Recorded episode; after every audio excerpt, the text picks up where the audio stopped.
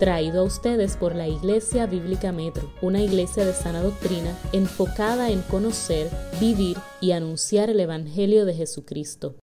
El tema de hoy se titula De autoridad en autoridad, cómo actuar rectamente ante una, sabiamente y rectamente ante una autoridad. Así que acompáñame al libro de Hechos, capítulo 22, versículos 22 al 30 y 23, capítulo 23, hasta el versículo 5. Repito, Hechos, capítulo 22, versos 23 al 30 y capítulo 23 hasta el versículo 5. ¿Cómo actuar sabia y rectamente ante una autoridad? Leemos el versículo 23 del capítulo 22. Como ellos vociferaban y arrojaban sus mantos y echaban polvo al aire, el comandante ordenó que llevaran a Pablo al cuartel diciendo que sabías que debía ser sometido a azotes para saber la razón porque la gente gritaba contra él de aquella manera.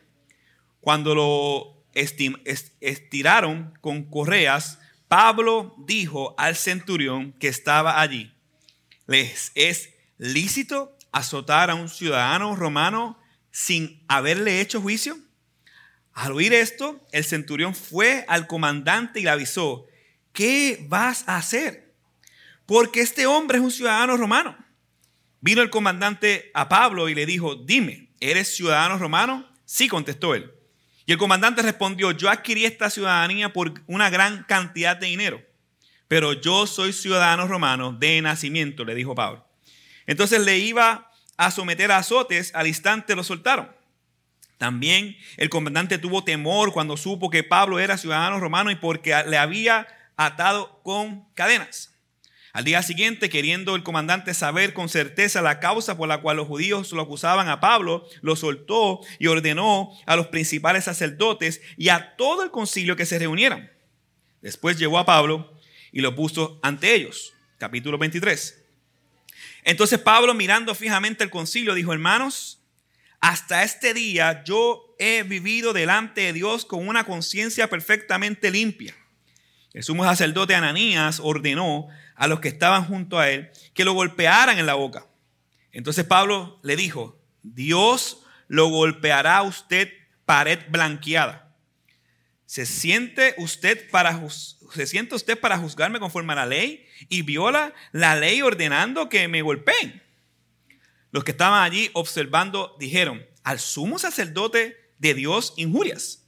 Y Pablo no sabía, eh, Pablo dijo, no sabía, hermanos, que él era el sumo sacerdote, porque escrito está, no hablarás mal de las autoridades de tu pueblo.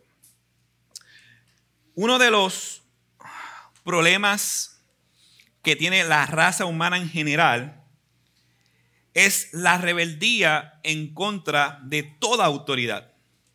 Eso lo vemos desde el huerto del Edén, cuando Eva se revela en contra de Dios. Y se nos hace fácil ver el pecado de la autoridad, pero lo que se nos hace muy difícil es someternos a la autoridad, consecuencia del pecado de Adán y Eva. Lo interesante es que todos los que estamos aquí, sin excepción de personas, vivimos bajo la autoridad de alguien, nos guste o no nos guste.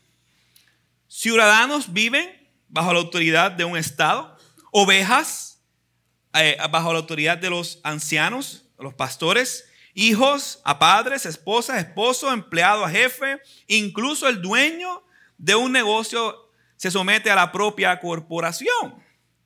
Ahora bien, ¿Cómo entonces debemos conducirnos ante las autoridades? ¿Cómo debemos nosotros actuar? Sabemos que a la luz de la historia y a la luz de nuestra vida, las autoridades, muchas de ellas son injustas y reflejan también el corazón del ser humano. ¿Cómo entonces nosotros debemos actuar? Pues el pasaje de hoy nos explica, a la luz de la actitud de Pedro, cómo debemos actuar. Del versículo 23 al verso 30 nos enseña que debemos actuar y debes actuar con sabiduría ante la autoridad. Y los versículos 1 al 5 del capítulo 23 nos enseña que debes actuar con rectitud ante la autoridad, se puede aplicar la autoridad eclesiástica. Así que vamos a los primeros versículos. Tu sabiduría ante la autoridad civil, versículo 23 nos pone en contexto. Dice el versículo 23. Como ellos vociferaban y arrojaban sus mantos y echaban polvo al aire. Recordemos que nos encontramos en la, en la respuesta de la defensa de Pablo ante su pueblo. Una respuesta hostil. Querían matar a Pablo por el simplemente por el hecho simple de decirles que Dios envió a Pablo hacia los gentiles. Así que el verso, el verso 24 nos presenta una, una providencia de Dios. Dios protege a Pablo de ser asesinado mediante el comandante romano. Lea conmigo el versículo 24. El comandante ordenó que llevaran a Pablo al cuartel, diciendo que debía ser sometido a azotes para saber la razón por la que la gente gritaba contra él, de él, de aquella manera. El comandante debía mantener el orden en su provincia, pero él podía delegar ese caso a lo que sería las autoridades judías, eh, porque no era algo específicamente de, tradición, de asunto civil, sino de asunto de tradiciones, aunque estaba afectando el asunto civil por el alboroto que estaba ocurriendo. El comandante debía de mantener ese orden, y así que Dios providencialmente mueve a este hombre para sacar a Pablo de la turba. Eso es lo que estamos viendo aquí.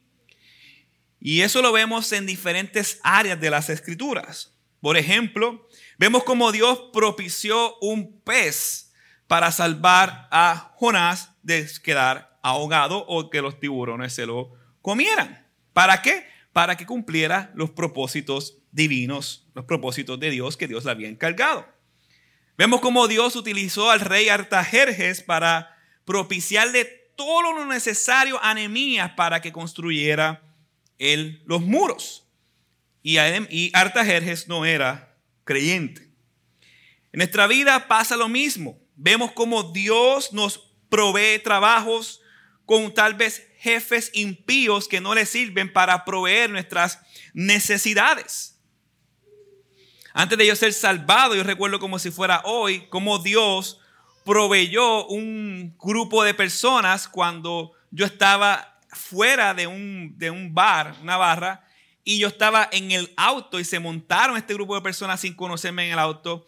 Y en vez de matarme o robarme, Dios proveyó a estas personas para llevarme a mi casa. Y después terminan diciendo, Dios te bendiga. Yo no sé si eran creyentes o no. Pero eso son historias y yo creo que cada uno de nosotros tiene muchas historias parecidas siendo creyentes o tal vez siendo no creyentes, pero predestinados por Dios. Cómo Dios protege y nos cuida para que nosotros cumplamos los propósitos que Él ha establecido y es la expansión del reino de Dios y el Evangelio. Y eso lo vemos aquí claramente cuando milagrosamente Dios mueve a este individuo a sacar a Pablo de la turba para indagar un poco más. Gloria a nuestro Señor, porque utiliza las circunstancias y personas para protegernos con el propósito de cumplir la misión que nos ha puesto en la tierra. Pero aquí está pasando algo parecido, pero con algún elemento diferente. Porque el comandante lo saca para interrogarlo a fuerza de latigazos. Eso no nos gusta. Pero Pablo hace algo sorprendente. Algo que no hizo anteriormente en la iglesia, o mejor dicho, cuando estaba en Filipos y fue azotado. Pablo apela a su ciudadanía en el versículo 25 para no ser azotado. Dice el versículo 25. Cuando lo estiraron con correas, Pablo dijo al centurión, al centurión, centurión era un grupo de soldados ah, que el comandante había enviado, que estaba allí, les, les es lícito azotar a un ciudadano romano sin haberle hecho juicio. Y la realidad es que no sabemos por qué Pablo anteriormente no le dijo el detalle, sí le dijo que era de Tarso, pero no le dijo específicamente el detalle de que era ciudadano romano al comandante. Tal vez Pablo quería tener más tiempo con los judíos y era parte de su estrategia.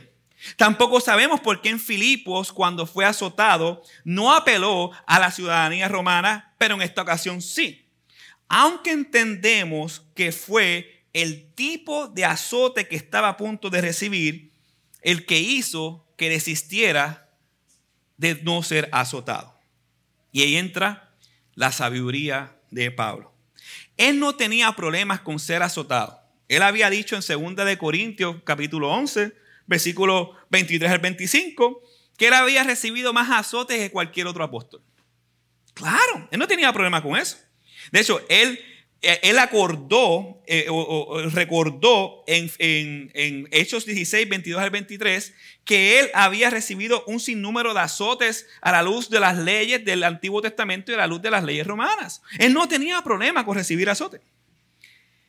Pero si el ser azotado, escuche bien, le impidía a Pablo que cumpliera su misión como apóstol, ahí entonces había un gran problema.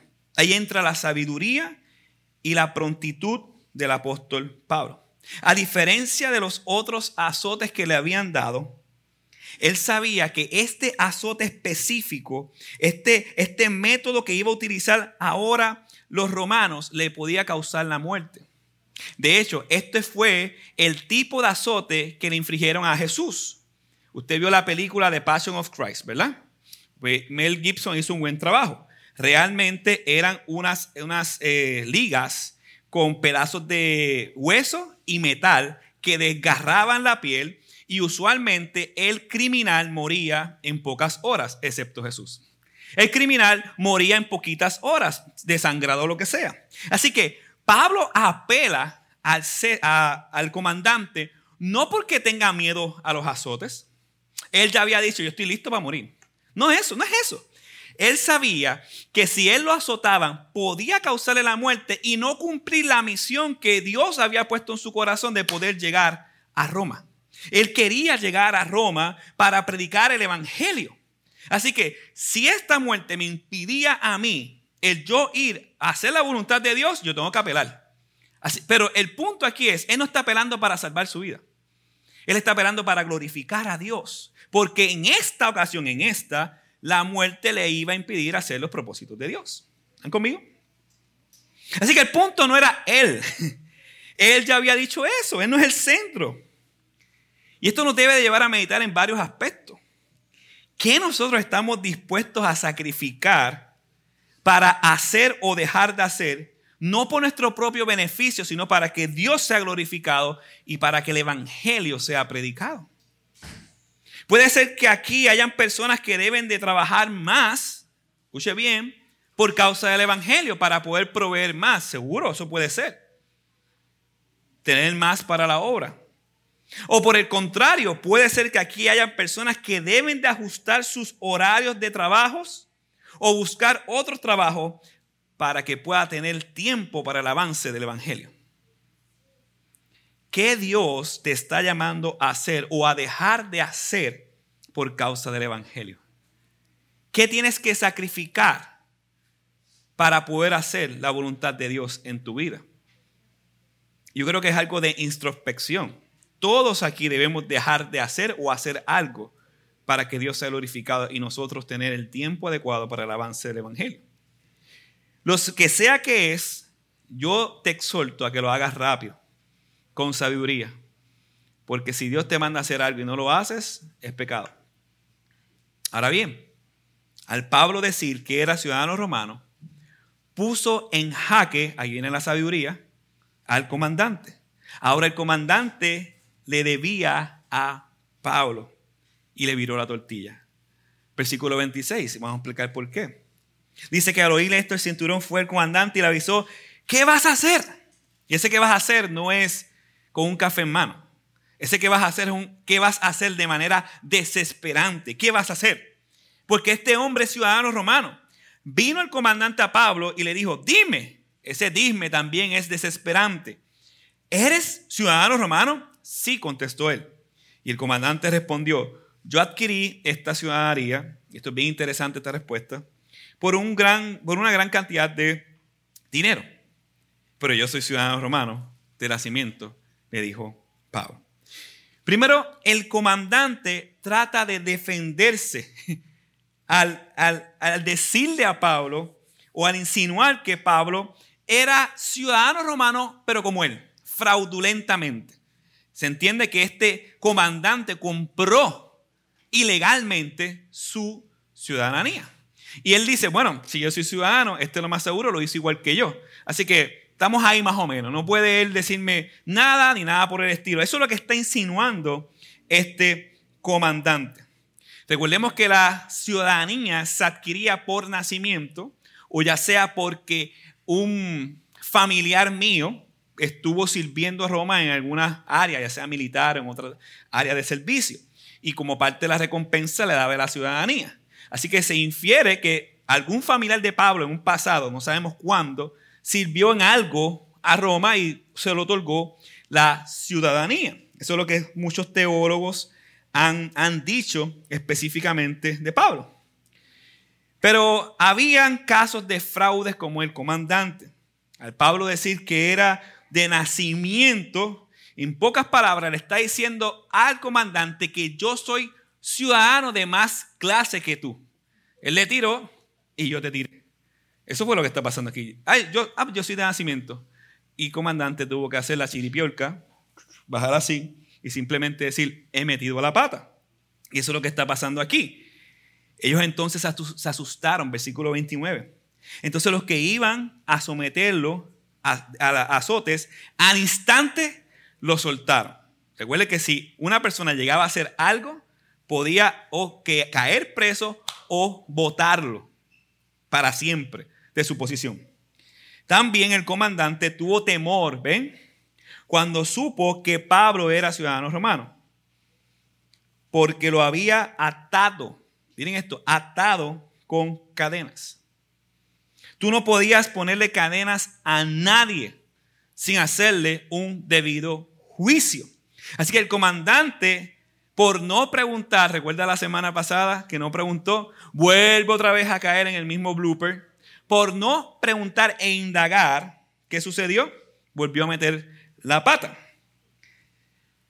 Hizo suposiciones, él creyó que no era ciudadano romano y entonces ahora está en el jaque de que lo podían despedir.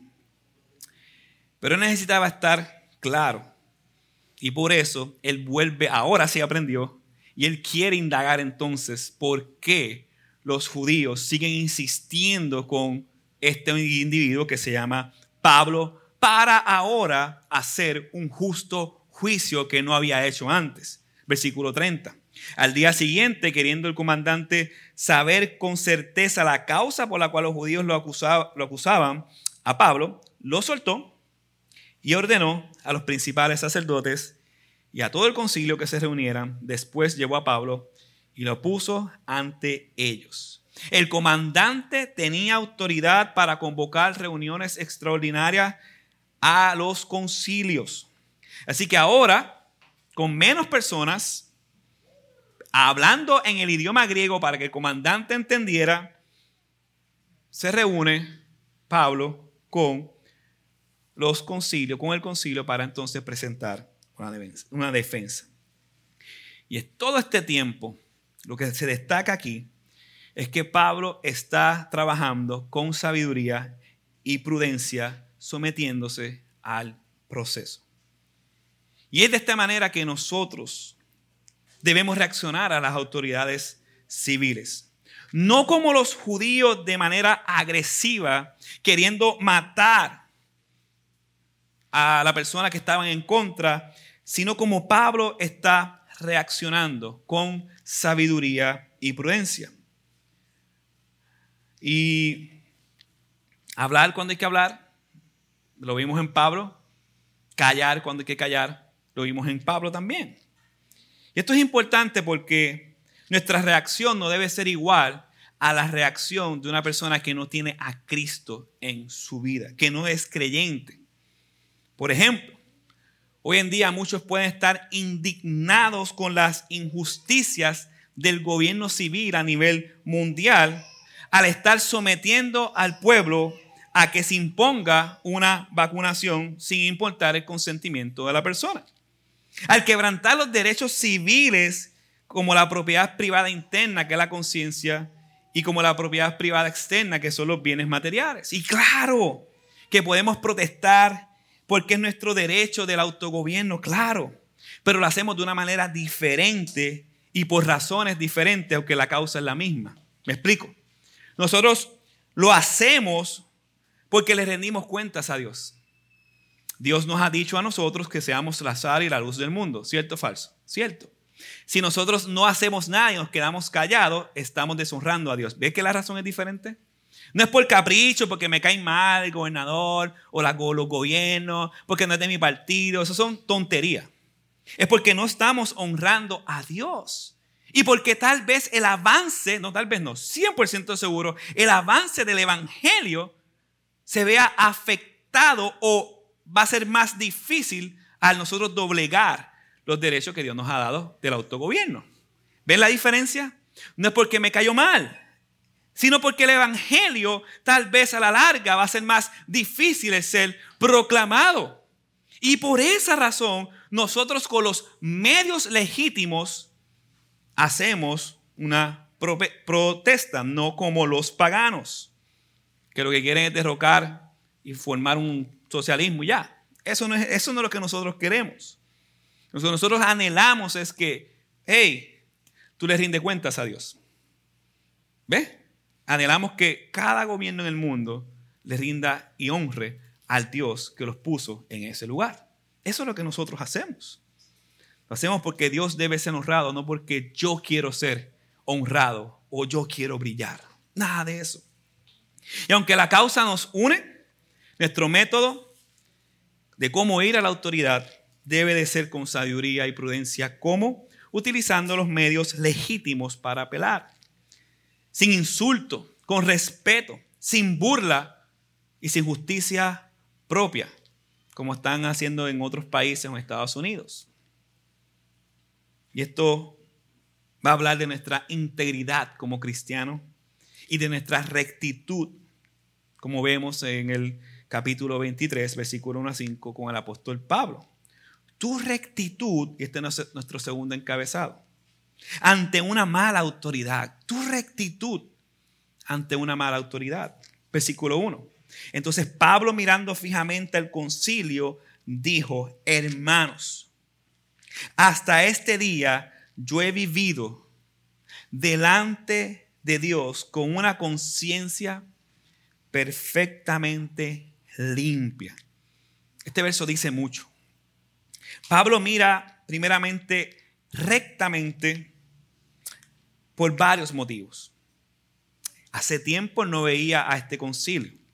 Así que cuando está mirando el concilio, el Senedrín, él está observando quiénes son este grupo y se detiene pausadamente y fijamente para observarlos a cada uno.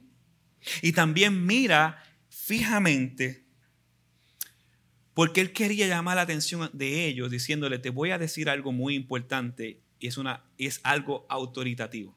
Por eso se para de esa manera y mira fijamente al concilio. Ahora bien, Pablo comienza con respeto y con cordialidad. Al decirle hermanos, él le pudo haber dicho, ustedes están cogiéndome de cherry. Sí, ¿verdad que sí? Es lo que está pasando. No está mintiendo. Ustedes no me han dejado hablar. Ustedes están juzgándome mal. Claro, él podía hacer eso. Pero él lo que hace es, hermanos, en pocas palabras, les voy a hablar con integridad y con respeto, con empatía. Y por eso le dice, hermanos. Él está tratando a el concilio como una autoridad se merece. Como una autoridad se merece. Ahora, cuando Él dice que ha vivido delante de Dios con una conciencia perfectamente limpia, Él está diciendo que ha vivido conforme a la ley de Dios. De hecho, los pecados que había cometido Pablo en contra de Dios, ¿por qué habían sido? Por ignorancia. Eso lo vemos claramente en las palabras. Él había cometido pecado en contra de Dios por ignorancia. Ahora bien, Él no dice que Él se encontraba con conciencia limpia delante de los hombres. Él dice que se encontraba con conciencia limpia delante de Dios. ¿Por qué? Interesante. ¿Por qué? ¿Por qué es solo delante de Dios que nosotros debemos de estar claros con una conciencia limpia? Porque para los hombres lo bueno es malo y lo malo es bueno. Vivir de las opiniones de los impíos es pecado. Escúcheme bien, vivir de las opiniones de los impíos es pecado. Porque tú vas a estar sometido a su juicio por lo que tú haces y por lo que ellos opinan. Y no a través del juicio que Cristo hizo en la cruz del Calvario a favor nuestro. Cuando nosotros vivimos bajo las opiniones de todo el mundo, específicamente los impíos, estamos haciendo del impío nuestro juez. Y estamos reemplazando a Cristo que nos justificó. El pastor Warren Wiersbe dice sobre la conciencia lo siguiente. Y le voy a citar. La conciencia es el juez o testigo interno que aprueba cuando hacemos el bien y desaprueba cuando hacemos el mal. La conciencia no fija la norma, solo la aplica. Aplica las normas de la persona, escuchen, sean buenas o malas, correctas o incorrectas. La conciencia se le puede comprar con una, se le puede comparar con una ventana que permite que entre la luz. Y me encanta esta parte. La ley divina es la luz. Mientras más limpia esté la ventana, más luz penetra. Así que Pablo, saturado de la ley de Dios, viviendo en conformidad a ella, o sea, con una ventana limpia, vivía en perfecta tranquilidad delante de su Dios. Tristemente, muchos de nosotros no vivimos así. Y les voy a explicar por qué. Porque la iglesia se ha saturado de humanismo y no de la palabra. Se ha saturado de secularismo, de falsos evangelios y por eso la ventana del corazón está empañada. Por eso no aconsejamos bien. Por eso muchos viven a espalda a Dios y se creen que son cristianos. Por eso muchos viven en dependencia no de la palabra, sino de las opiniones de otros. Porque no estamos saturados de la palabra de Dios. Pero qué gran bendición es que la conciencia no nos acuse. Y que no nos importe las opiniones de los impíos, de lo que ellos piensen, sino que nuestro corazón está atado en conformidad a la palabra de Dios. Como dice Primera de Juan, capítulo 3, versículo 21. Pero si la conciencia no nos acusa, queridos crece nuestra confianza en Dios. Y el Dios, y, él, y Él no nos concederá todo, y Él nos concederá todo lo que le pidamos porque cumplimos sus mandamientos y hacemos cuanto Él le agrada. ¿Qué es lo que más nos preocupa? Lo que otros puedan pensar de ti o lo que Dios o lo que tu conciencia te dice con Dios. Eso nos debe llevar a meditar grandemente. Nos preocupa más las opiniones de un mundo caído que pisotea la sangre de Cristo. Nos preocupa más lo que dirá mi compañera, mi compañero de trabajo que no conoce a Dios. O nos preocupa nuestra conciencia delante de Dios. Es nuestra conciencia lo que nos debe de preocupar. Lo que opina el mundo, me importa. El mundo va a ser fuerte contigo, tú debes de ser fuerte con el mundo. Me importa lo que tú opines. Así con esa actitud me importa lo que tú opines. ¿Qué dice Dios de mí?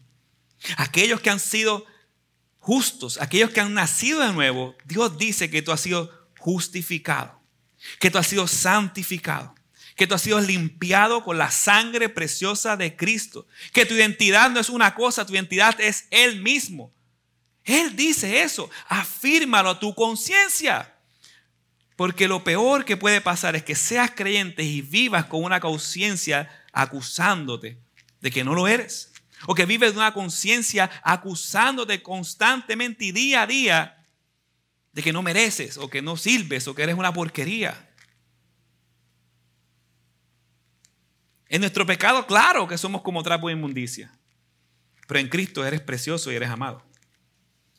En Cristo. ¿Qué estamos añadiendo a nuestra conciencia?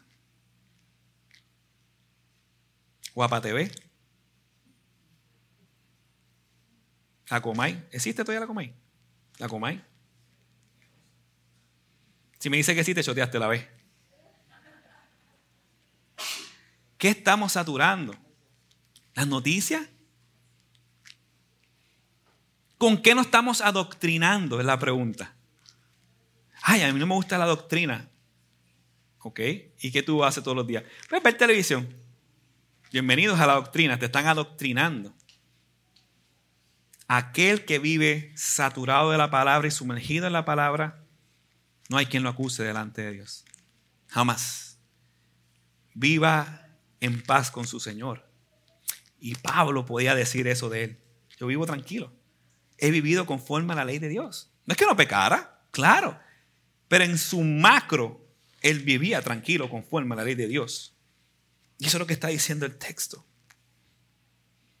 Cristo nos ha dado la capacidad de tener convicciones claras y andar rectamente delante de Dios en Cristo Jesús por sus méritos y su capacidad. Aquí, así que Pablo con su conciencia limpia y recta se para frente a la autoridad, que por lo que veremos a continuación no tenía la conciencia limpia. Y de hecho, la reacción de Ananías refleja que era un soberbio y un orgulloso. Mire el versículo 2. Y el sumo sacerdote Ananías ordenó a los que estaban junto a él que lo golpearan en la boca. Eso, es solamente una falta de respeto. Eso es antibíblico y deshonra a Dios. Es como si y, mire qué interesante. Lo que está pasando aquí es lo siguiente. Es como si la verdad de la rectitud de Pablo le hubiera causado celos a Ananías. Ira, coraje. Le hubiera causado celos. Y eso nos pasa a veces muchos de nosotros. Imagina que nos encontremos con un hermano que, por ejemplo, a mí un pastor me llamó y me dice, que lee libros como Johnny Circuit. ¿Sabes la película Johnny Circuit? los que son más viejos como yo, ¿no? Si no la han visto, pues estas navidades vea la película Johnny Circuit, ¿ok? Es un robot que leía libros en fracciones de minisegundos. Bien buena. Y él me decía eso. Y yo, yo lo que le pregunté fue, y no quiero vanagloriarme, pero fue la realidad. Yo lo que le pregunté, dime cómo lo hace. Porque yo quiero hacerlo, yo quiero leer más. Pero en muchas ocasiones esa ha sido la respuesta de ninguno de nosotros, y me incluyo. Hay veces cuando alguien te dice, mira, leí 300 libros y tú lees 30 al año, por ejemplo, a veces te puede causar celos. La pregunta es, ¿quién es el culpable, él o tú? Nosotros. Porque te está diciendo la verdad. Así que la verdad de él está, sacando a la luz el pecado que hay en tu corazón. Y eso nos va a pasar muchas veces. Y esa es, esa no debe ser la reacción, debe ser una reacción de gozo, de ánimo, que tengo un hermano que le pasa esto. Gloria a Dios, enséñame. Y esto no puede pasar un momento, pero si nos pasa a menudo que la verdad de otro causa celo en mí y, e ira en mí, tienes pecado de inseguridad, falta de identidad y orgullo. Y tienes que ir al Señor para pedirle perdón y que te restaure en esa área.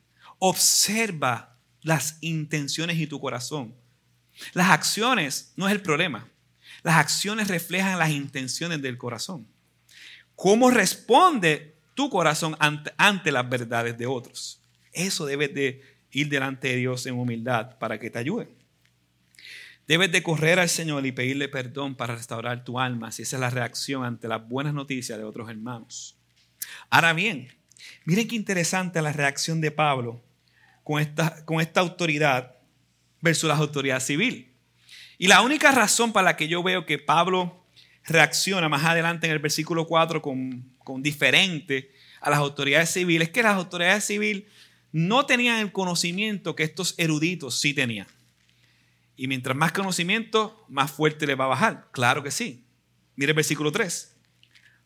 Entonces Pablo le dijo, Dios lo golpeará a usted pared blanqueada. ¿Se siente usted para juzgarme conforme a la ley y viola la ley ordenada que, eh, eh, ordenando que me golpeen? En la ley judía, el acusado era inocente hasta que se demuestre lo contrario y no se le podía hacer absolutamente nada. Así que él había roto la ley. Y mira lo que dice el versículo 4. Así que vemos que Ananías sí, es culpable de quebrantar la ley. Mira lo que dice el versículo 4. Los que estaban allí observando dijeron, al sumo sacerdote de Dios injurias. Y Pablo dijo, no, no sabía, hermanos, que él era el sumo sacerdote. Porque escrito está, cita las escrituras, no hablarás mal de una de las autoridades de tu pueblo. Interesante. Pablo no se disculpó por decir lo que estaba haciendo mal en contra de la ley. Y observe eso bien. Él no se disculpó por decirle, estás pecando contra Dios. Él se disculpó por decirle, Dios lo golpeará a usted pared blanqueada. Fue por decirle, pared blanqueada. Pablo también era una autoridad de Dios, así que él podía decir eso. Él se disculpó por el insulto. Y by the way, el insulto era verdad. Él estaba llamando hipócrita, como Jesús llamó. Por fuera te ves de una manera, pero por dentro estás podrido, lo que está diciendo ahí. Y Pablo condena sus actos sin Pablo saberlo, él está diciendo la verdad porque Ananías era un hombre perverso. Ananías fue un vicioso, un violento y fue un hombre rico, eh, buen puertorriqueño maceta. Es un hombre que torcía las verdades y de hecho murió asesinado en el 66. De hecho, muchos comentaristas dicen que las palabras que Pablo menciona aquí fueron proféticas porque Dios lo golpeó. Lo golpeó. Lo mató en el 66 por los mismos de ellos y por el pueblo romano de tan malo que era. Así que algo profético con esas palabras Dios le dijo y él terminó muriendo años más tarde, asesinado horriblemente. Ahora bien, Pablo realmente no sabía que Ananías era el sumo sacerdote. Tal vez hubiera ido de otra manera, le hubiera señalado el pecado, pero tal vez no le hubiera dicho lo otro. Pudiera ser. Pero la respuesta que él hace en griego es una respuesta hasta cierta manera con un tono de sarcasmo. Cuando él le dice, no sabía que él era el sumo sacerdote, él lo que está diciendo en pocas palabras, estoy impresionado. En realidad, ¿esto lo haría un sumo sacerdote de Dios? Es lo que está diciendo en pocas palabras. Ok, no lo sabía, pero ¿esto es lo que hace un sumo sacerdote? No sabía. Así que Pablo, siendo un hombre íntero, recto, con conciencia tranquila, se disculpó. Ah, ok. Discúlpame el insulto. Y cita Éxodo 22, 2. No hablarás mal de una autoridad de tu pueblo. Ay, Andrés, pero es que se lo merecía. Sí. Le merecía que cayera fuego del cielo. Cae fuego del cielo. Sí, se merecía eso y mucho más. También nosotros nos merecemos eso y mucho más. Pero sí lo merecía. Pero la ley es la ley. Hablar mal de una autoridad es rebelarse en contra de Dios. Dios lo está cuidando y nos está cuidando a cada uno de nosotros. ¿Cómo yo lo sé? Porque esa fue la misma estrategia de Eva, de la serpiente a Eva, con que Dios nos ha dicho y puso a Dios como mentiroso. Y esas cortas palabritas no son el problema. El problema es lo que hay en el corazón de la persona. Y cuando el corazón está lleno de esas palabras, mm, preocupante, está lleno de pensamientos de Satanás. Así que cuando, este, eh, cuando Pablo le dice eso, y cuando este individuo responde de esa manera, lo que Pablo está diciendo, en pocas palabras, para nosotros hoy en día, no debemos hablar mal en contra de nuestras autoridades. Debemos hablar verdad, pero no debemos hablar mal porque estamos cayendo en el pecado de la serpiente antigua, revelándonos en contra de Dios. Este pecado no puede estar en el pueblo de Dios. Porque el pueblo de Dios ha sido redimido por la sangre de Cristo. Este pecado puede estar en el mundo impío que vive espalda de Dios, rebelándose en contra de Dios. Por el pueblo de Dios, imposible. Eso vimos, las consecuencias, eso la vimos ya cuando Víctor predicó hace varias semanas atrás que mencionó a Miriam y Aarón en número 12. ¿Qué fue lo que dijo? Terminó con lepra. Y tuvo que ah, eh, eh, Moisés interceder por ella. Y claro, fue murmuración, pero fue deshonra y rebeldía en contra de la autoridad que lo llevó a murmurar. La murmuración fue el pecado visible. El pecado invisible fue la rebeldía de su corazón. Así que esto es muy serio y debemos meditar en varios aspectos y varias aplicaciones finales. Si, si hacemos una conexión con la iglesia local y con el mundo en que vivimos hoy, hay varias aplicaciones.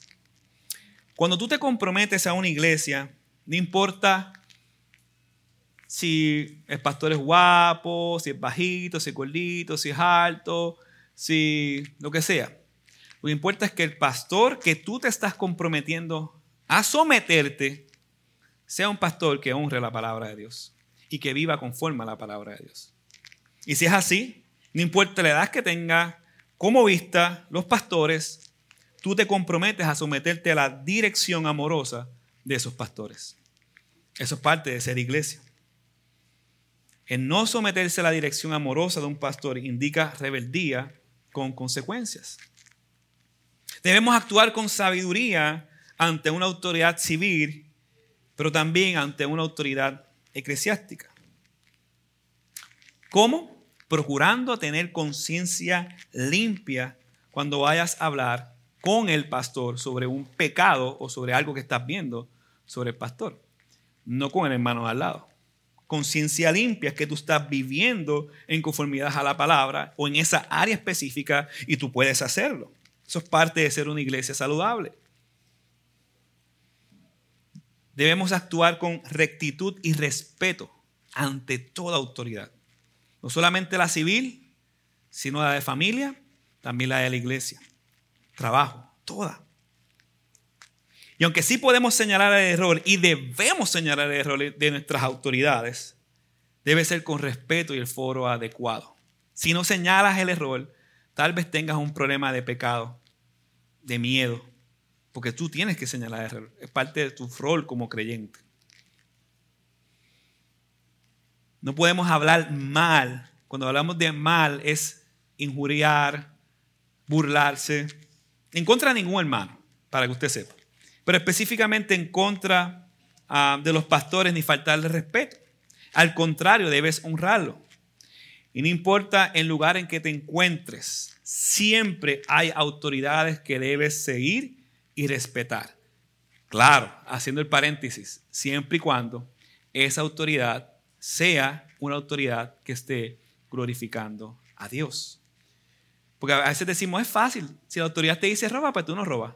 Está bien. Pero la Biblia no es el robar. La Biblia tiene miles de páginas que hay un montón de instrucción que nos enseñan cuando una autoridad está yendo en contra de Dios o está a favor de Dios. Entonces tú debes de saturarte de la Biblia para saber en qué te sometes para glorificar a Dios y en qué no te sometes para glorificar a Dios. No para hacer lo que te da la gana. Pues si no, estás haciendo lo mismo. Y una última aplicación, esta la aprendí hace mucho tiempo atrás. No huyas de la autoridad, porque eso refleja tu orgullo. Busca una y sométete. Y eso refleja humildad. Y eso refleja que tú quieres honrar a Dios. Y dije, no hay nadie aquí, inclusive yo, que no esté bajo una autoridad. Y lo más importante es que cuando nosotros estamos bajo autoridad, estamos glorificando a Dios en esa área de nuestra vida. Y mi consejo es, por último, actuemos con sabiduría y prudencia cuando vamos a hablar con una autoridad o señalar un error de una autoridad, pero ser responsable de señalar el error y ser responsable de someterte en lo que Dios quiere y no someterte en lo que Dios no quiere. Amén. Vamos a orar.